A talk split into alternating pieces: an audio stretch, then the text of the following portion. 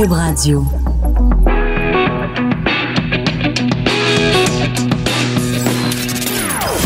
Des opinions bien à elle. Sophie Durocher. Son franc-parler ne laisse personne indifférent. On n'est pas obligé d'être d'accord. Bonjour tout le monde, c'est Sophie Durocher. Bienvenue à On n'est pas obligé d'être d'accord. En fait, je vous dis bonjour, mais en fait, je devrais peut-être vous dire bonjour, hi. Juste pour voir comment vous réagissez, voir si comme moi, quand vous vous faites dire bonjour hi, vous sautez au plafond, vous grimpez dans les rideaux. En tout cas, un petit peu plus tard dans l'émission, on va parler avec Sophie Stanquet, qui est porte-parole du mouvement Montréal français. On va se demander est-ce que le français est en perte de vitesse au Québec, parce qu'il y a de plus en plus de cas où dans des entreprises, dans des commerces, euh, l'anglais prend de plus en plus de place. Alors, on va en parler un petit peu plus tard dans l'émission. On va parler aussi des looks de Céline Dion. Avez-vous vu la une du journal de Montréal ce matin. Euh, je sais pas si c'était aussi à la une du journal de Québec. Faudrait que je vérifie. En tout cas, Céline, c'est particulier. Écoutez, des goûts et des couleurs, on ne discute pas, mais dans ce cas-ci, on va quand même en discuter avec le gendarme de la mode, Jean Héroldi. Il va nous dire ce qu'il pense, lui. Est-ce que Céline Dion est à l'avant-garde, à la fine pointe de la mode? Est-ce qu'on a le droit de pas aimer ça? Ou est-ce qu'on est vraiment des incultes de la mode si on n'aime pas les nouveaux looks de Céline Dion? Donc ça, ça va être un petit peu plus tard dans l'émission. Mais d'abord, vous savez, sur les médias sociaux, euh, il y a plein de mouvements qui partent avec un simple mot-clic, ce qu'on appelle en anglais un hashtag. Alors, il y a eu les, les hashtags MeToo, il y a toutes sortes de hashtags qui circulent. Il y a un, mot-clic que vous voyez peut-être passer beaucoup en ce moment.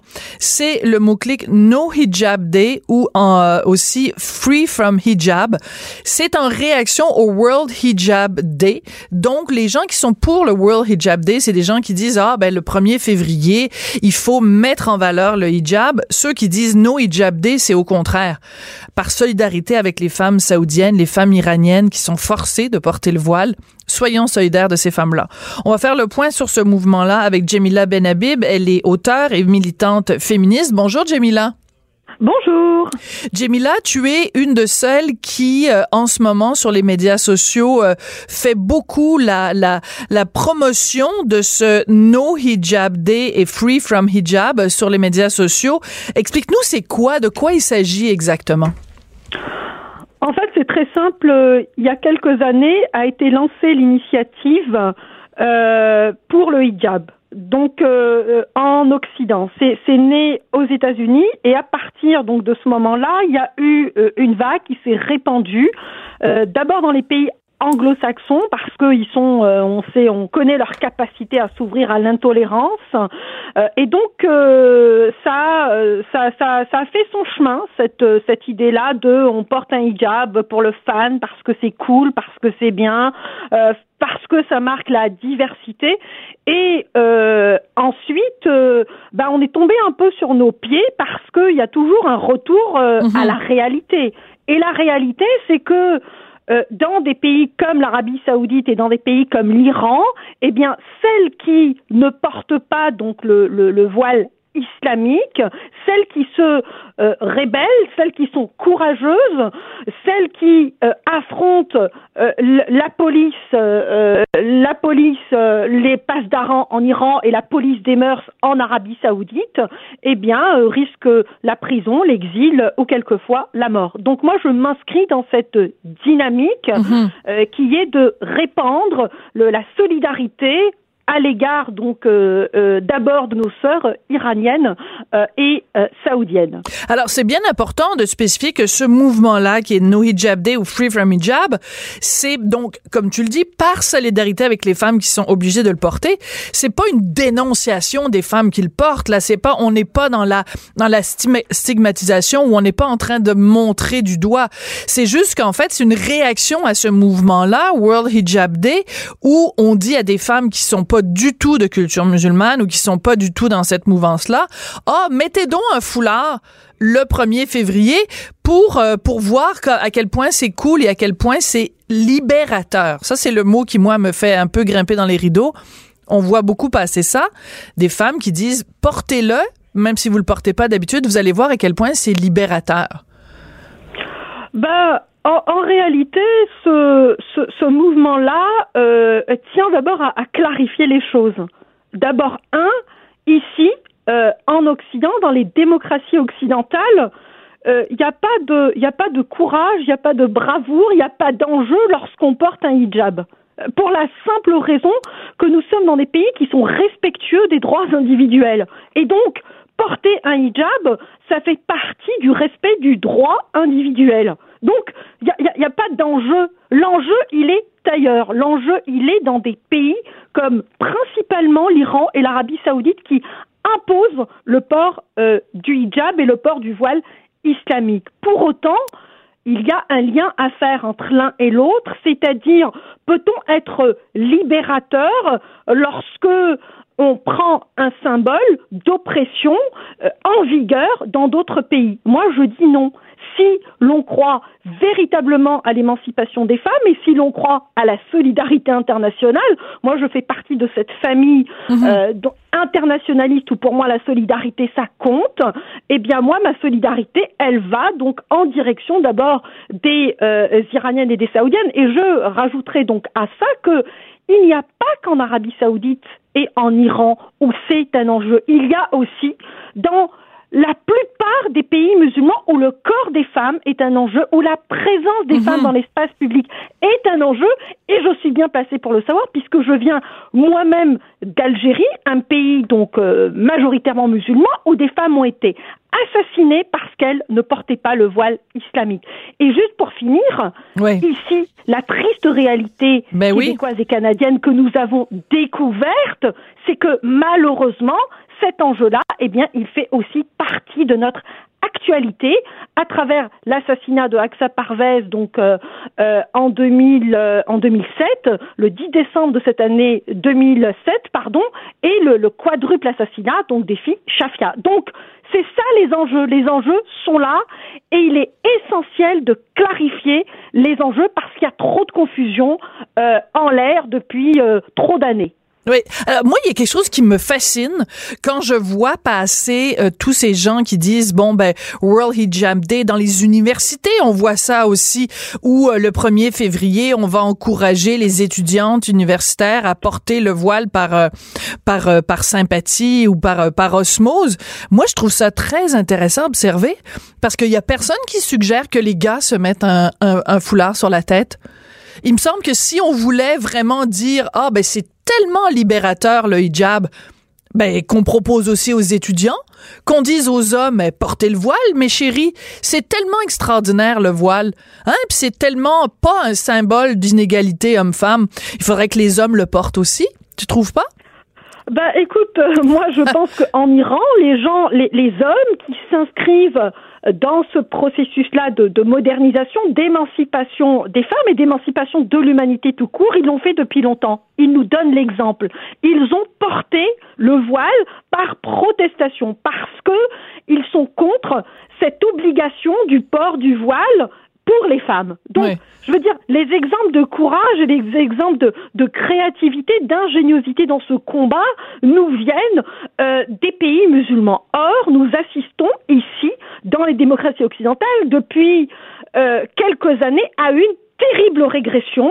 Et cette régression, elle consiste à faire passer l'intégrisme euh, pour de la tolérance, l'intégrisme pour la, la diversité et l'acceptation de la diversité pour une ouverture. Mhm. Donc, euh, c'est là où moi je dis, il y a véritablement un danger, il y a véritablement une perversion euh, du sens, une perversion de la, de la réalité, et qu'il est temps en réalité que euh, celles qui sont concernées les premières qui sont concernées, d'abord, c'est les femmes donc qui viennent de ces pays-là, qui connaissent ces réalités, qui peuvent en parler, qui peuvent les incarner. Ben, il est temps qu'on les écoute et qu'on leur donne la parole. Oui. Euh, ce qui est intéressant dans ce mouvement-là, donc euh, le mouvement d'opposition, donc le No Hijab Day, c'est que euh, tu proposes, en fait, parce qu'il reste cinq jours, parce que c'est, le 1er février, en fait, il reste trois jours, c'est vendredi, euh, tu proposes donc de, de, poster une photo de nous avec un foulard suspendu à un bâton parce que en Iran, euh, peut-être moins en Arabie Saoudite, mais en Iran, c'est ce que des femmes courageuses font. Elles enlèvent leur voile obligatoire, elles le mettent sur un bâton et elles se font photographier euh, euh, comme ça. Donc, qu'est-ce qu'on concrètement, qu'est-ce que ça pourrait donner s'il y avait en effet des milliers de gens qui, d'ici au 1er février, se faisaient photographier hommes et femmes avec un foulard au bout d'un bâton? Qu'est-ce que ça pourrait changer quoi? Moi, moi, je crois euh, en la force de la mobilisation, mmh. véritablement, euh, parce que c'est c'est grâce à cette euh, à cette force mobilisatrice qu'on est parvenu à faire tomber des régimes que l'on pense par exemple à la Tunisie, que l'on pense à l'Égypte, que l'on pense aussi, on, a pu aussi les fameux printemps arabes. Oui, les fameux printemps arabes, oui. Des, printemps arabes. Donc, on a pu aussi euh, faire chavirer des régimes. Euh, et euh, on est à une époque aussi où l'image compte beaucoup. Donc, les images circulent. On a cette capacité de diffuser des images avec une grande simplicité aussi. donc, ce sont des images qui sont très fortes, qui sont évidemment symboliques, qui se baladent d'un pays à l'autre, d'un continent à l'autre et nous pouvons en fait fédérer des énergies euh, qui s'inscrivent dans un mouvement de d'ouverture, d'émancipation, mais qui ne se connaissent pas. Moi, depuis euh, depuis le temps donc où j'ai où j'ai posté, ben il y a plein euh, il y a plein de gens sur la toile qui ont mis euh, ils se sont mis devant je sais pas quoi un arbre devant la porte de chez eux hum. et puis les, les, gens aiment ça. Je veux dire, ça crée une dynamique. On, on est dans une force positive. On, on propose quelque chose, donc c'est toujours intéressant de s'inscrire aussi dans un dans une dynamique euh, donc positive et, ça peut véritablement euh, euh, fédérer donc des énergies. Moi, j'ai reçu des courriers d'Algérie, j'ai hmm. reçu des courriers d'Iran, j'ai reçu aussi des courriers d'Arabie Saoudite où des femmes me disent bon bah coucou, on est très content, vous existez, c'est bien. Vous savez qu'on existe, bah, évidemment qu'on sait que vous, que vous existez, mais on, en fait on le on le savait pas et, et ça ça permet de prendre conscience et de s'inscrire quelque part. Donc finalement ça donne un sens à l'action politique. Mais c'est intéressant ce que tu dis, c'est que si tu reçois en effet des courriels de femmes en Arabie Saoudite et en Iran qui te disent on, bon vous savez qu'on existe, c'est qu'aussi elles doivent se sentir extrêmement isolées et elles doivent se dire ben coudon euh, l'Occident il est où pour venir euh, pour venir à notre aide? Je pense par exemple à euh, Ensa Faïda qui est donc la conjointe de Raif Badawi qui est toujours emprisonnée en Arabie Saoudite. Elle elle a réussi à quitter le pays donc elle vit maintenant ici au Québec. Elle habite à Sherbrooke. Puis je sais que tu la, tu la, tu la, tu la côtoies souvent. En plus, tu fais partie d'un comité et, tu, puis vous, tu manifestes régulièrement aux côtés d'Ensa Faïda. Mais sur sa page Twitter, elle, régulièrement, elle s'en prend au voile et elle, elle, elle avertit l'Occident en disant faites attention, vous êtes en train de banaliser le voile. Alors que moi, je viens d'un pays, l'Arabie Saoudite, où c'est euh, c'est une prison pour les femmes? C'est le mot qu'elle utilise, Ensa Faïda. Oui, en fait, je pense que euh, le, la liberté est précieuse. Et hmm. avec la liberté vient aussi la responsabilité. Nous avons échappé à des régimes euh, autoritaires, à des mouvements euh, dictatoriaux et nous sommes des rescapés. Donc, hmm. Euh, on a aujourd'hui le sentiment véritable d'une responsabilité, d'abord vis-à-vis de ceux qui sont là-bas, mais hmm. aussi vis-à-vis d'une dérive, d'une dérive importante qui caractérise aujourd'hui les démocraties occidentales de façon générale. Donc notre travail, en fait, il est double. Il va évidemment dans le sens de ces mouvements anti-islamistes dans le, les pays euh, euh, arabes et musulmans, mais il va aussi à l'encontre euh, du relativisme culturel dans nos pays, à l'encontre de cette tolérance à l'intolérance. Donc en fait, on se bat sur euh, deux fronts, deux fronts qui malheureusement aujourd'hui, euh, eh bien, euh, nous occupent, disons, d'une façon, d'une façon différente, mais bien réelle. Mmh. je ne vois pas aujourd'hui vraiment poindre à l'horizon ici de véritables mouvements, mais suffisamment forts et intenses pour dire clairement non par exemple, au, port du voile dans la fonction publique. Par exemple, ce n'est qu'un exemple parce que il y a tout un courant qui nous taxe de racisme, qui nous taxe d'islamophobes en raison précisément de notre volonté de séculariser l'école, en raison euh, de notre souci de la liberté de conscience, de la liberté de conscience ici des enfants. Donc, vous voyez que finalement, les enjeux, oui, eh bien, sont plus euh, larges. se rejoignent. Exactement, se rejoignent et voilà, et se recoupent euh, d'un pays à l'autre. Oui, c'est intéressant de te parler aujourd'hui, Jemila, parce que euh, donc vendredi dernier, on a appris que Nadia El Mabrouk, qui devait normalement participer à un grand colloque de, de l'Alliance des, des professeurs, que son invitation a été annulée en fait Bon, là, on a appris hier que finalement, les profs allaient peut-être faire une, une conférence extraordinaire pour peut-être la réinviter. Mais donc, les gens ont beaucoup parlé de censure parce que euh, Nadia, elle est euh, pour la laïcité, elle est euh, contre le port de signes ostentatoires religieux dans la fonction publique. Mais quand j'ai vu ça arriver, qu'on censurait Nadia El Mabrouk et qu'on la désinvitait d'un colloque, ça m'a fait penser à toi. Il y a un an ou deux, tu devais euh, donner une conférence à la Maison de la littérature à Québec et euh, ton, ton invitation a été annulée pour vraisemblablement le même genre de, de, de raison qu'on on annule Nadia El Mabrouk. Donc, euh, c'est deux cas de femmes euh, qui tiennent à peu près le même genre de discours, qui sont censurées. On ne veut pas vous entendre au Québec. Il y a des gens au Québec qui veulent pas vous entendre, toi et Nadia El Mabrouk. Ah oui, mais ça, on le sait, malheureusement pour eux, euh, nous avons euh, une expérience de confrontation euh, bon, avec des régimes autoritaires et des régimes, disons, extrêmement oppressifs. Donc ces groupes-là, ces groupes qui viennent de l'extrême gauche, il faut le dire, aujourd'hui il y a un mouvement qui est ancré dans l'extrême gauche, qui est un mouvement antidémocratique, hum. qui est un mouvement qui a peur du débat public parce que c'est un mouvement qui est incapable d'argumenter, de soutenir mm. euh, une confrontation idéologique et politique. Donc, ce que l'on fait, eh bien, on fait avorter le débat. Et ça, c'est un terrible recul euh, pour la liberté d'expression, mais c'est un terrible recul pour la démocratie, parce que s'il y a bien euh, un lieu où l'expression doit se faire, c'est dans l'espace public. Et si l'on s'appelle une démocratie, c'est bien parce que nous avons des formes civilisées de présenter nos idées, d'exposer nos arguments et de ne pas se taper dessus. Or, ces groupes-là d'extrême gauche qui, euh, disons, euh, actionnent toujours des faux prétextes, en fait, on va chercher toujours des faux prétextes chez euh, les gens, eh bien, je considère que ils ne sont pas dignes de la démocratie parce que, eh bien, ils sont incapables d'écouter un avis qui ne va pas dans leur sens. Vous savez, moi, je passe ma vie à écouter des opinions euh, qui divergent totalement des miennes oui. pour précisément euh, argumenter pour soutenir mon argumentation. C'est ça, mais tu les écoutes. C'est ça la différence, c'est que tu les écoutes, même si ça, ah, ah. même si ça te, te donne parfois de l'urticaire, mais tu les écoutes et c'est ça le problème.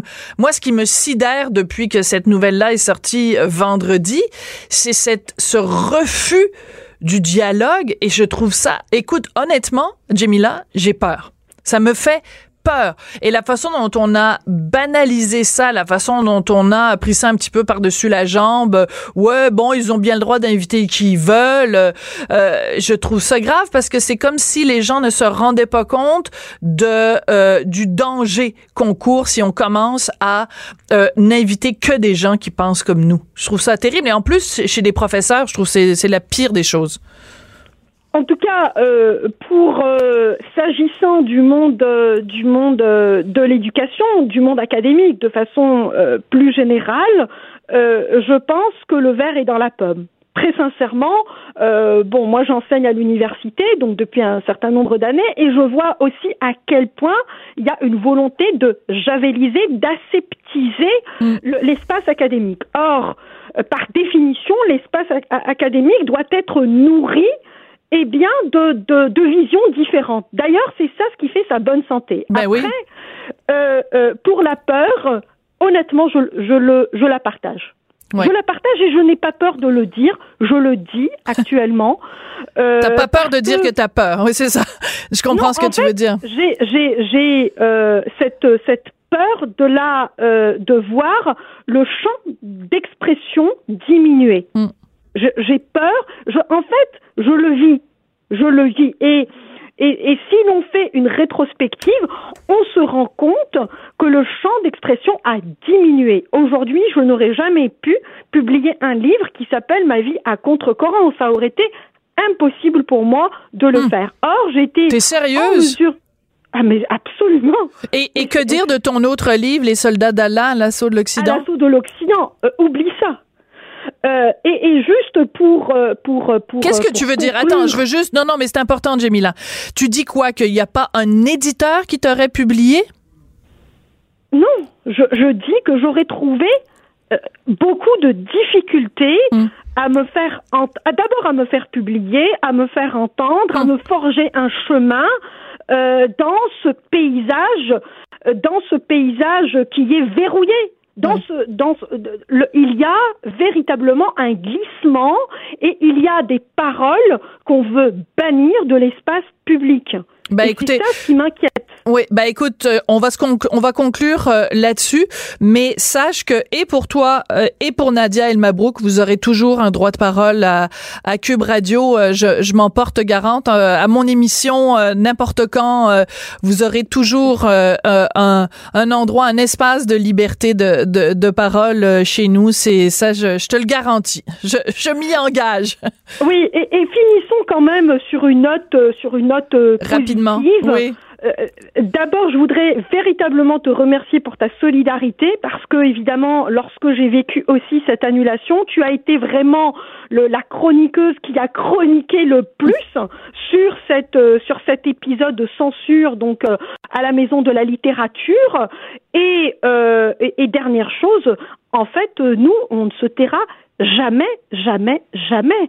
Ça fait partie euh, de notre ADN, de notre oxygène. Donc, Mm. euh, euh, s'inscrire dans la vie, s'inscrire dans la parole, s'inscrire dans la cité, je pense que c'est une marque de, de civilité et, et c'est parce que nous avons conscience précisément de cette liberté euh, que nous intervenons euh, avec autant peut-être d'intensité et d'insistance dans le débat public.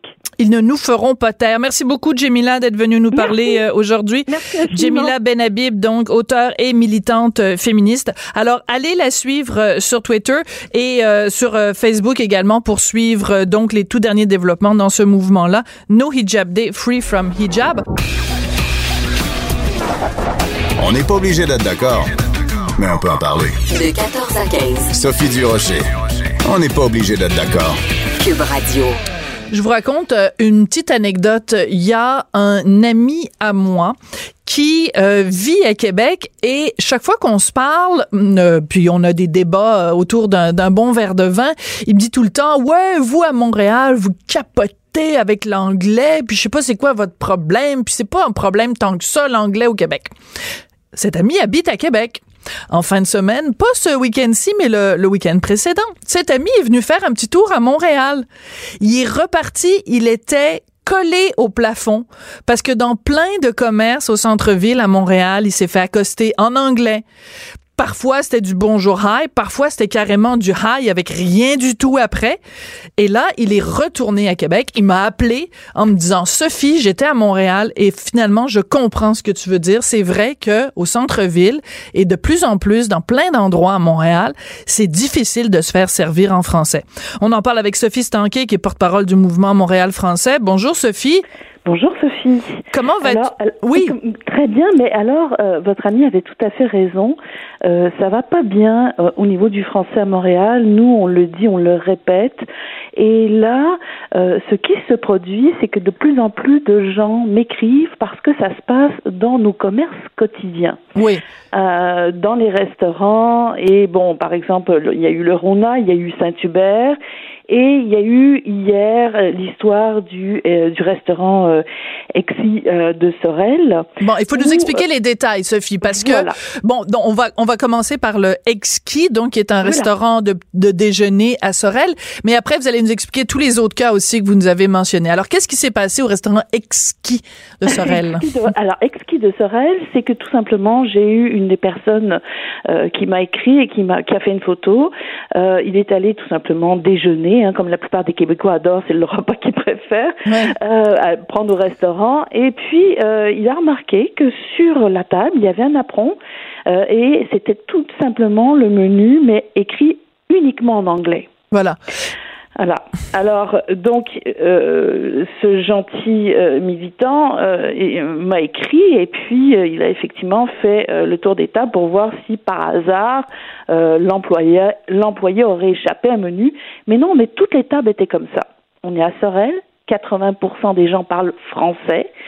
Et euh, donc, euh, j'ai écrit, j'ai même téléphoné aux gens. Euh, je dois dire que euh, les gens étaient très désagréables quand j'ai appelé ah, pour demander oui. ce qui passé. Oui, j'ai dit, écoutez, je voulais juste euh, savoir ce qui se passe dans votre restaurant. Il y a plusieurs personnes qui m'ont écrit. bon, ce qu'on m'a répondu, c'est que Madame Stanquet, c'était une erreur. Ouais. je suis désolée, mais le français, ce n'est pas une erreur. Voilà. Et j'aimerais, euh, Sophie, euh, vous rappeler et rappeler aux auditeurs euh, euh, vraiment, en ce qui concerne, c'est du concret. Le chapitre 7 de la langue du commerce et des affaires toute inscription sur un produit, sur son contenant ou sur son emballage, sur un document ou objet accompagnant ce produit, y compris le mode d'emploi et les certificats de garantie, doit être rédigé en français et cette règle s'applique également au menu et aux cartes des vins. Alors donc voilà, point barre, c'est l'article 51 et c'est tout. Et là pour l'instant, c'est le alors euh, Sophie, on va parler des autres exemples. On a eu Saint-Hubert. Saint-Hubert, c'était je, ne pourrais pas dire que c'était pire, mais c'est quand même un affront. On avait le, même principe des menus euh, des napperons qui sont sur la table et la prédominance de l'anglais. Et c'est-à-dire que nous, on était tout petits. Euh, en, le français était plus petit que l'anglais. Voilà. Alors, que ça euh, devrait être l'inverse. Exactement. Alors, donc, toute traduction, finalement, ça doit être... Euh, le texte français peut, peut être assorti d'une ou plusieurs traductions, mais nous, on doit on doit être rédigé vraiment en gros format, quoi. On doit être, avoir une prédominance sur les autres langues. Mais, mais, mais Sophie, j'essaie de comprendre. C'est-à-dire que là, il y a des gens, des, des, des, des, vous les appelez des militants, puis je comprends tout à fait euh, l'idée parce qu'on a l'impression, même si on ne fait que défendre un principe très simple, c'est le défendre le français, on, a, on se sent en effet quasiment comme partie d'un commando, là. c'est Donc, pour ça, parce que c'est des clients en fin de compte, mais moi, je les appelle mes militants. Mais non, mais je comprends l'image. Mais donc, les gens prennent ça en photo et vous envoient ça euh, euh, euh, au mouvement Montréal français. Mais dans le fond, ça vient de Sorel, ça vient un petit peu partout au Québec. Donc, en fait, il faudrait qu'il y ait un mouvement Québec français plus général. C'est que le problème qu'on voit, c'est que, bon, euh, c'est pas juste le centre-ville de Montréal, c'est qu'il y a des exemples un petit peu partout. Mhm. Et moi, me faire répondre, c'est une erreur, c'est pas vraiment une réponse acceptable. Je regarde hier. OK, je, euh, hier, je vous donne un exemple. Je veux faire une réservation dans un hôtel Marriott pour pas les mhm. nommer. J'appelle et je parle à quelqu'un. Écoutez, c'était un Français, là, puis là, à un moment donné, la personne m'a avoué, écoutez, moi, j'habite en Ontario, mon français, le pas, pas bon. La personne uh-huh. me tutoyait, puis j'ai dit, je comprends pas, on n'a pas à garder les vaches ensemble, pourquoi vous me tutoyez, pourquoi vous ne vous voyez pas? Le gars ne comprenait pas les mots tutoyer, vous voyez, savait pas ce que ça voulait dire. Il était uh-huh. incapable, il, me parlait de canceller, puis céduler, puis c'est, mais il faut se battre tout le temps, Sophie. C'est ça. Alors, alors c'est pour ça que moi, je suis, on le fait avec le mouvement, je suis donc porte-parole du mouvement Montréal français, mais aussi aussi du, du, du mouvement Québec français. Et nous, ce qu'on veut faire, c'est sensibiliser euh, ces commerces-là et être des franco-responsables. On en est rendu là parce que c'est pas vrai que tous les jours, je vais me battre, moi, avec des exemples. Je suis là et puis ça me fâche terriblement. Et ce qui me fâche, Sophie, vous êtes comme moi, c'est que nous sommes, nous parlons, moi je parle quatre langues, je pense que vous en parlez autant.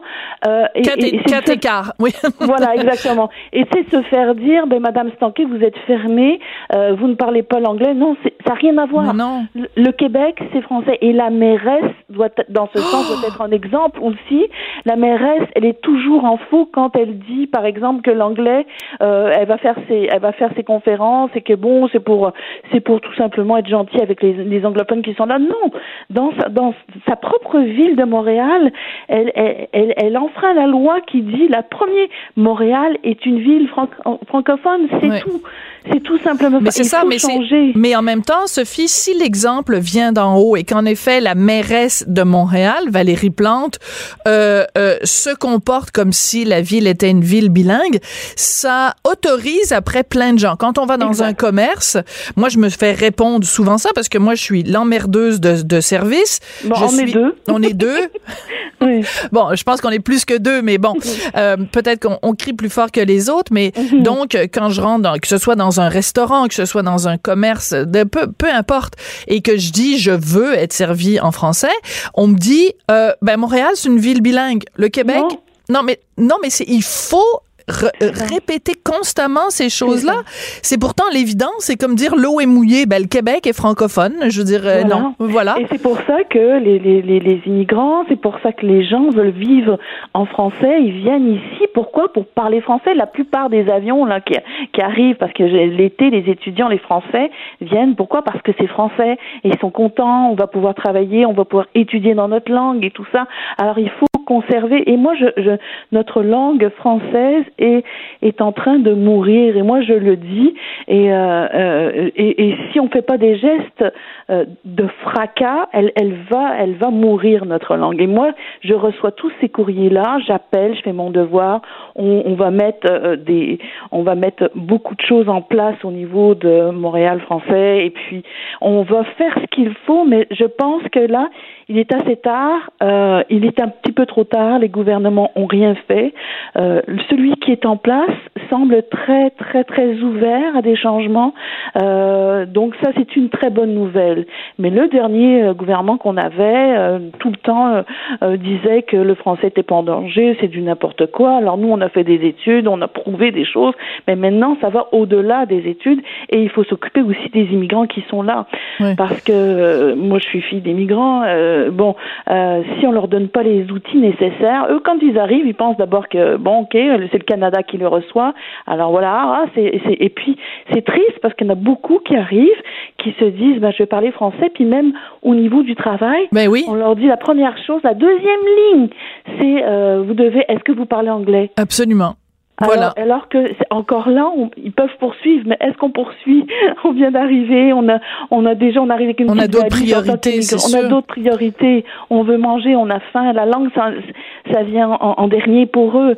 Mais alors, il faut mieux les préparer, mieux les accueillir Alors, et, et- donnez- et dire que le Oui. Montréal et le Québec, c'est en français. Oui. La première, je veux dire, la langue commune doit être le français. Point barre. On peut parler tous les autres langues et c'est magnifique. Et moi, je veux en parler plus. Je veux apprendre plusieurs langues. Il n'y a aucun problème. Mais notre première langue commune, c'est le français. C'est le français. Sinon, on va disparaître. On va Comment, disparaître. quelle attitude on doit avoir? Parce que bon, je faisais des blagues tout à l'heure en disant on est, on est, euh, on est toutes les deux des, des, des emmerdeuses de, de service. Est-ce que c'est la bonne attitude à avoir? Par exemple, moi, j'essaie de dialoguer avec ces gens-là. Si Mhm. je rentre dans un restaurant, comme ça m'est arrivé euh, un petit peu avant Noël, je rentre dans un restaurant, euh, à l'entrée du restaurant parle pas un mot de français, mais pas même pas bonjour, I'm sorry I don't speak French. Il y a même pas un bonjour. Elle ne parle pas un mot de français. Alors je lui demande, vous venez d'où? Je viens de Toronto. Alors je lui explique en anglais. Euh, Je lui ai dit, if I go to Toronto and I want to get a job and I don't speak a word of French, I'm not going to get a job. Si je vais à Yeah, Toronto sure. et que je veux trouver un travail, que je parle pas un mot d'anglais, je ne trouve pas de travail. Alors comment se fait-il que vous, vous arrivez à Montréal et Ouais. que vous trouvez un travail sans problème? Et là, évidemment, les gens n'ont plus rien à répondre. Sauf Mm. Que c'est pas tout le monde qui a l'énergie nécessairement de se battre à chaque fois. Alors on capitule, puis, on n'a pas de colonne vertébrale. Oui, ben voilà, le boycottage. Bon, moi, il y a beaucoup de gens qui m'ont écrit depuis hier sur Twitter. Je trouve ça regrettable euh, que pour les commerces, parce que moi, je veux que ces commerces-là soient franco-responsables. Mais Alors, moi, je veux pas boycotter non plus. Ben, moi, je pense qu'il faut dialoguer. Oui, mais le, le souvent euh, le, le patron, euh, le patron ne fait pas ses devoirs non plus. C'est-à-dire que moi hier, l'histoire des, des c'est un c'est un employé qui a dit c'est c'est une erreur. Ça, c'était la boîte pour l'Ontario. Je suis désolée, mais euh, je, moi pour moi ça passe pas. C'est une erreur, une boîte pour Ontario. Puis finalement ça a duré 24 heures. Puis si vous revenez aujourd'hui, Madame Stanquet, vous allez voir que les napperons sont en français. Mais c'est-à-dire on est on est au Québec. Point. Les napperons doivent être, doivent être en français. Et, euh, et, et c'est tout.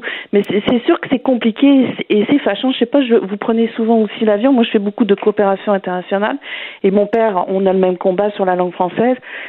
On n'est même pas sorti de notre pays. On dépose nos valises et on nous parle en anglais. Est-ce qu'on voit ça à Paris?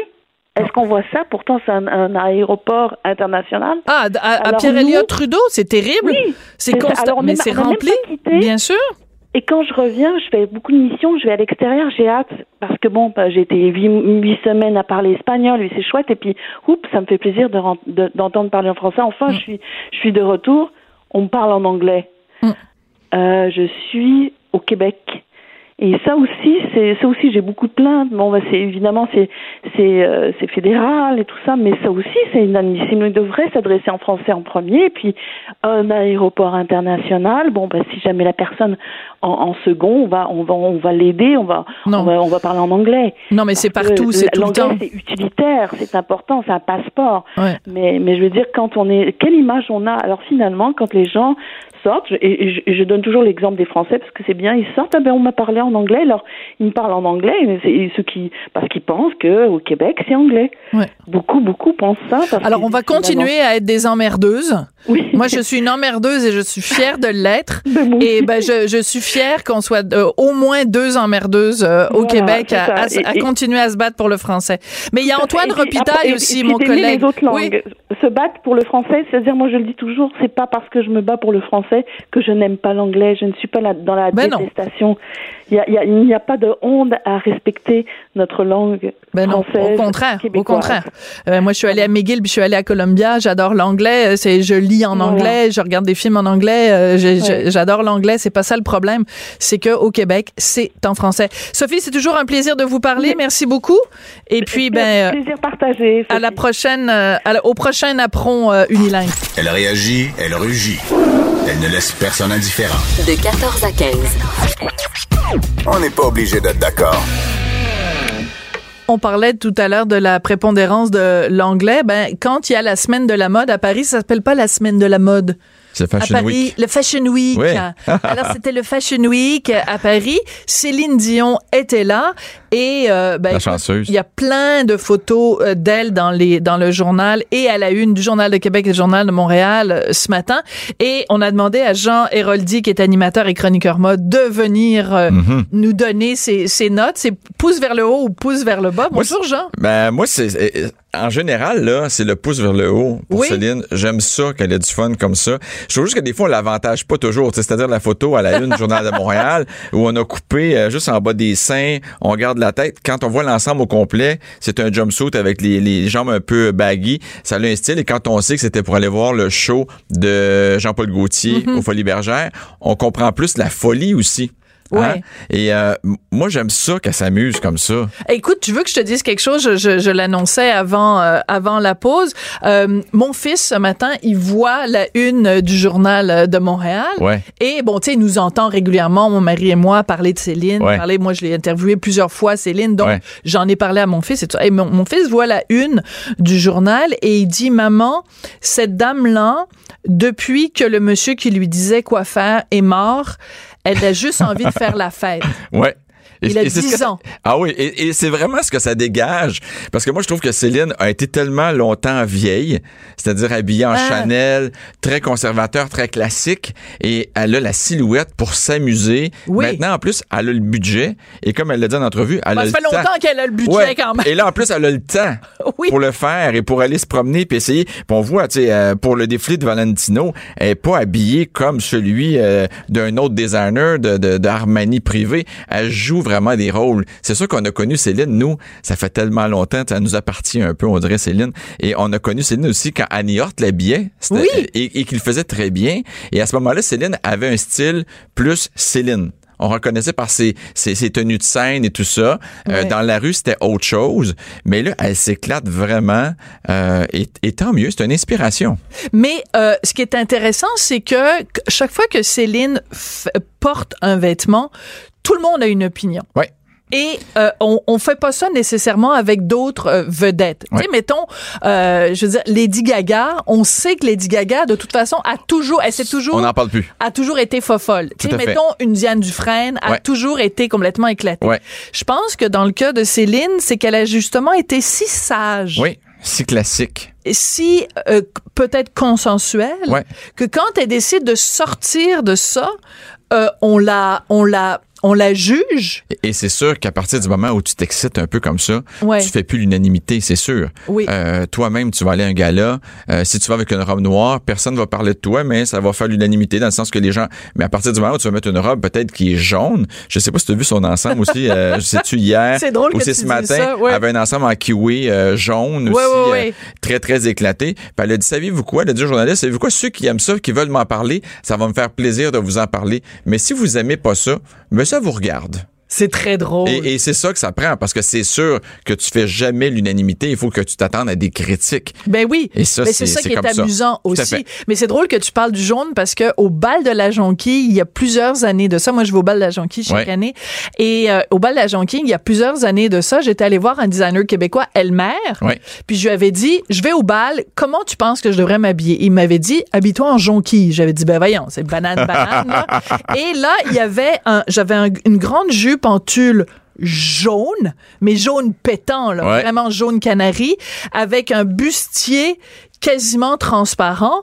Puis là, je me disais, ça passe ou ça casse? Ouais, tout à fait. Puis là, je me disais, c'est un designer, lui, Elmer. ouais. Fait que ça va être correct. Ouais, ça Ben, veut rien dire? Ben, au moment où c'est passé, c'était très correct, mais le jour où j'ai écrit une chronique sur Céline Dion, ben là, il y a des gens qui ont sorti ça en disant Ah, du comme une fleur quand elle va. Moi, j'étais là, je suis allée voir un designer Ouais. justement pour pas faire un fashion faux pas. Ouais. Je voulais pas faire de Mais faux pas. il y a des designers qui. Ben, parce que des fashions, faut pas pour quelqu'un, c'est pas les mêmes que pour l'autre. Donc, Ouais. euh, à partir de ce moment-là, il y a des choses que moi, je peux adorer. Moi, j'adore Céline, là. Si vous avez vu sa tenue euh, du, euh, du Moulin Moulin Rouge, Rouge. euh, avec les cheveux, moi, j'aime Céline avec du poil, avec des cheveux, avec, des, avec du volume. Je trouve qu'elle est sexy comme ça. Je trouve que Céline, quand elle a les cheveux plus attachés, elle fait plus euh, austère, euh, Oui. plus mince, cou, cou beaucoup plus mince également. Mais c'est c'est autre chose. Quand on la voit là, sur sa photo avec son petit, euh, son petit Son chapeau, bibi, son petit bibi avec ses voilette. lunettes qui fait un peu années 80, euh, c'est sûr que, tu sais, puis la photo, c'est peut-être pas la meilleure que le photographe a pris non plus, mais euh, tout ça pour vous dire qu'avec l'ensemble complet, je comprends qu'est-ce qu'elle voulait jouer et elle voulait aussi porter un ensemble d'un designer, Alexandre Vautier, qui est allé voir le défilé quelques jours auparavant. Donc, elle encourage la mode, elle encourage aussi des nouveaux noms et ça, Oui. c'est le fun. Euh, faudrait peut-être qu'elle encourage un jour des designers québécois aussi. Ben mais, oui. mais euh, pour l'instant, c'est des nouveaux noms que moi je connaissais pas, mais qu'elle suit probablement que c'est son styliste euh, qui, a- qui a des liens qui, qui l'amènent aussi euh, à découvrir ces signatures-là. Mais tu vois, c'est intéressant parce que quand t'es rentré en studio, Jean, j'ai remarqué ton t-shirt. Ouais, mon vieux euh, t-shirt. ton gaminet et c'est marqué dessus What is fashion? C'est Ouais. quoi la mode? Ouais. Et je trouve que même si c'est un t-shirt plus pour faire par, partir Ouais. Une conversation, je trouve que ça pose une question fondamentale. En C'est quoi la 2019, on se le demande. C'est Qu'est-ce qui est la mode? mode? Parce que c'est les tendances existent presque plus. On a des courants. Il y a- il y a des designers qui vont faire des choses pour pour choquer, pour faire parler d'eux.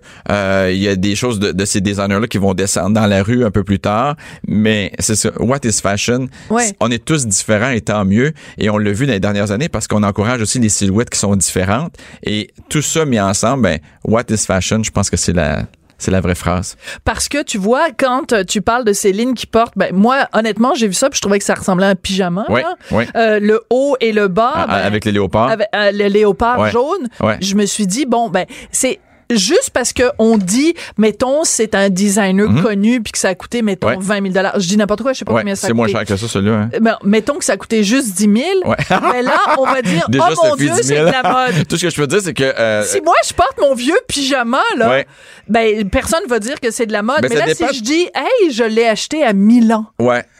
Au- pendant le Fashion Week de Milan là, Mais même monde- ça, à cette heure, ça passe quasiment plus. Dans les années 80, ça passait bien. Vous payez 2000 pour un ensemble. On voyait la femme arriver, on disait, elle a payé 2000. Aujourd'hui, euh, quelqu'un qui arrive puis dit, j'ai payé 2000. On dirait que tu apprécies plus la fille qui arrive de chez Winners ou des magasins à rabais puis qui a dit, moi, j'ai payé euh, 50 pièces puis ça a l'air de 2000. Là, tu, là, tu dis, ah, elle est bright. Mais tout ça pour dire que l'ensemble en léopard de Céline, dans les heures qui ont suivi sa photo et son débarquement de, de Ouais. débarquement d'avion, c'est devenu sold out. Ouais. Et la compagnie a eu 83 plus de visites sur leur site. Donc, Donc, ça fonctionne aussi pour les designers de voir une vedette comme celle-là, comme Céline, qui se présente au défilé et qui joue la game. Ben, c'est bon pour l'industrie, c'est bon pour le commerce. Oui. Tu sais que Céline, euh, elle est une, une fan finie, une adoratrice de Maria Callas. Mhm. Et euh, pas l'été dernier, mais l'été d'avant, j'étais en Italie. Ça se place bien dans la conversation. Ben Et il y avait une grande, grande, grande exposition sur la Callas et sur la mode. À un moment donné, la Callas, elle s'habillait un peu n'importe comment, puis elle était un peu grassouillette. Mhm. Elle a fait un régime, elle a vraiment perdu du poids et elle est allée voir des designers, je pense que c'était Oscar de la Renta, enfin ouais. des grands noms, Ouais. qui se sont mis à l'habiller et ça a changé sa carrière. Et la Calas est devenue une, une icône de la mode. Et je me demande si Céline, c'est pas aussi un peu ça qu'elle je pense va que chercher. Céline, pendant plusieurs années, et je l'avais déjà entendu de l'entourage, ça fait longtemps Ouais. que Céline ne vendait pas le côté sexy et tout ça, et pour un artiste, c'est moins payant. Et là, de voir un artiste comme Céline, qui le Harper Bazaar, le Vogue, et toutes les, les, les, les sommités de journalistes en mode parlent d'elle comme étant une icône de la mode, pour elle, c'est juste bon, ça fait parler, ça fait vendre des tickets de spectacle, ça, éventuellement. Sûrement. Parce que plus t'es sur les magazines, plus t'es en demande, plus ça fonctionne. Et en plus, elle a toujours eu du plaisir. Moi, je me rappelle quand j'ai habillé Céline, là, ça fait longtemps, là, mais déjà, elle tripait. Moi, la première fois qu'elle m'a rencontré, elle avait une fiche avec tous des dessins déjà coupés, des, des, des coupures de Ah, magazines. oui. Elle m'a dit, moi, Jean, c'est ce que je voudrais avoir. Elle savait exactement vers quoi elle voulait aller. Et euh, elle aimait ça. là. C'était vraiment une passion. Est-ce que je peux, je vais finir en racontant une anecdote qui est véridique concernant euh, Céline et René et la mode. Je vais, à un moment donné, ben, j'ai fait plusieurs interviews donc avec Céline, je vais à Las Vegas et je fais une entrevue avec Céline, puis je rencontre aussi euh, re- Monsieur Angélil et Monsieur Angélil, il me dit, on parle de toutes sortes de choses, puis il me dit, moi, je suis tellement découragée parce que ma femme, je sais jamais quoi lui offrir à son anniversaire, elle a tout. Tu sais, je suis pas pour lui offrir un sac à main, elle les Elle a tous. Ouais. Fait que là, je dis, ben oui, c'est pas drôle votre vie, puis tout ça. Là, je suis dans l'avion de retour de Las Vegas, je feuillette un magazine et là il y a un grand designer français qui annonce qu'il y a un, un sac à main qui va sortir qui va être en juste mettons euh, 20 exemplaires, Mhm. un truc hyper exclusif. Alors je prends ça, j'arrive à Montréal, j'appelle monsieur Angélil, je lui dis écoutez, je vous dis ça comme ça là, mais tel designer de mode, je- je- c'était pas Chanel, c'était un autre, euh, va sortir un sac exclusif. Je pense que pour Céline, ce serait un bon cadeau. Il m'appelle trois jours plus tard en me disant Sophie, vous m'avez sauvé la vie. J'ai appelé directement la maison euh, de, de, de mode. Ils m'ont mis un, un sac à main de côté. Je l'ai offert à Céline. Elle est folle de joie. Merci beaucoup, Sophie. Fait que là, j'étais comme, all right! Hey, personal. Personal shopper en plus. Sophie Durocher, styliste Ouais, demain matin. exactement. Mais Céline, elle peut s'amuser avec la silhouette qu'elle a, la grandeur qu'elle a. Elle, elle, elle est, elle est parfaite. Et le compte en banque qu'elle a. Et En merci, plus. Jean, c'est toujours un elle a une plaisir. belle voix en plus. Ah, en plus. Hein? Hein? Ben oui, c'est vrai, on parle même plus de ses chansons. Merci beaucoup, Jean. Ça fait plaisir. Jean Héroldi, donc animateur et chroniqueur mode. Merci beaucoup d'avoir été là. Chroniqueuse et blogueuse au Journal de Montréal. Sophie Durocher. On n'est pas obligé d'être d'accord.